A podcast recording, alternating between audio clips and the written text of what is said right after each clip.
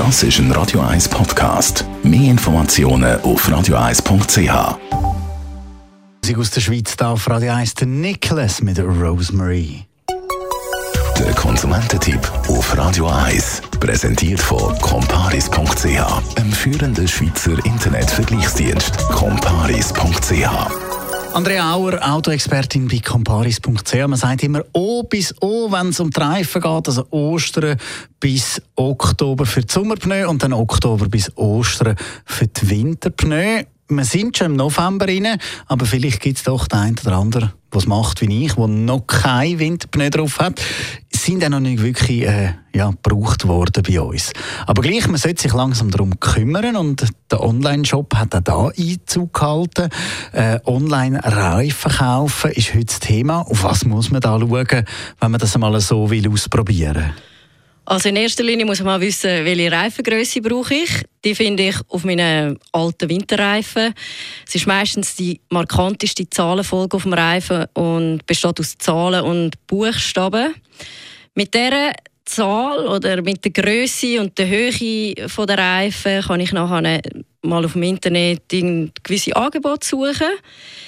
Wichtig ist aber, dass ich einfach nicht nur das günstigste Angebot aussuche, sondern dass ich auch auf die Qualität von diesen Reifen schaue. Weil Qualität ist ein wichtiger Sicherheitsaspekt und gerade bei Winterreifen sehr wichtig. Darum zuerst würde ich mal zwei bis drei Angebote suchen und mich dann nachher nochmal genauer über die Qualität von diesen Pneu informieren.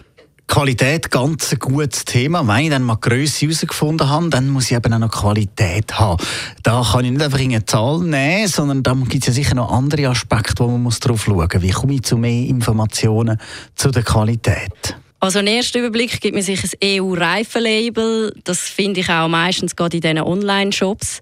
Das gibt mir Auskunft über die Sicherheit des Reifen, also wie sich der Reifen auf einer nassen Fahrbahn verhält.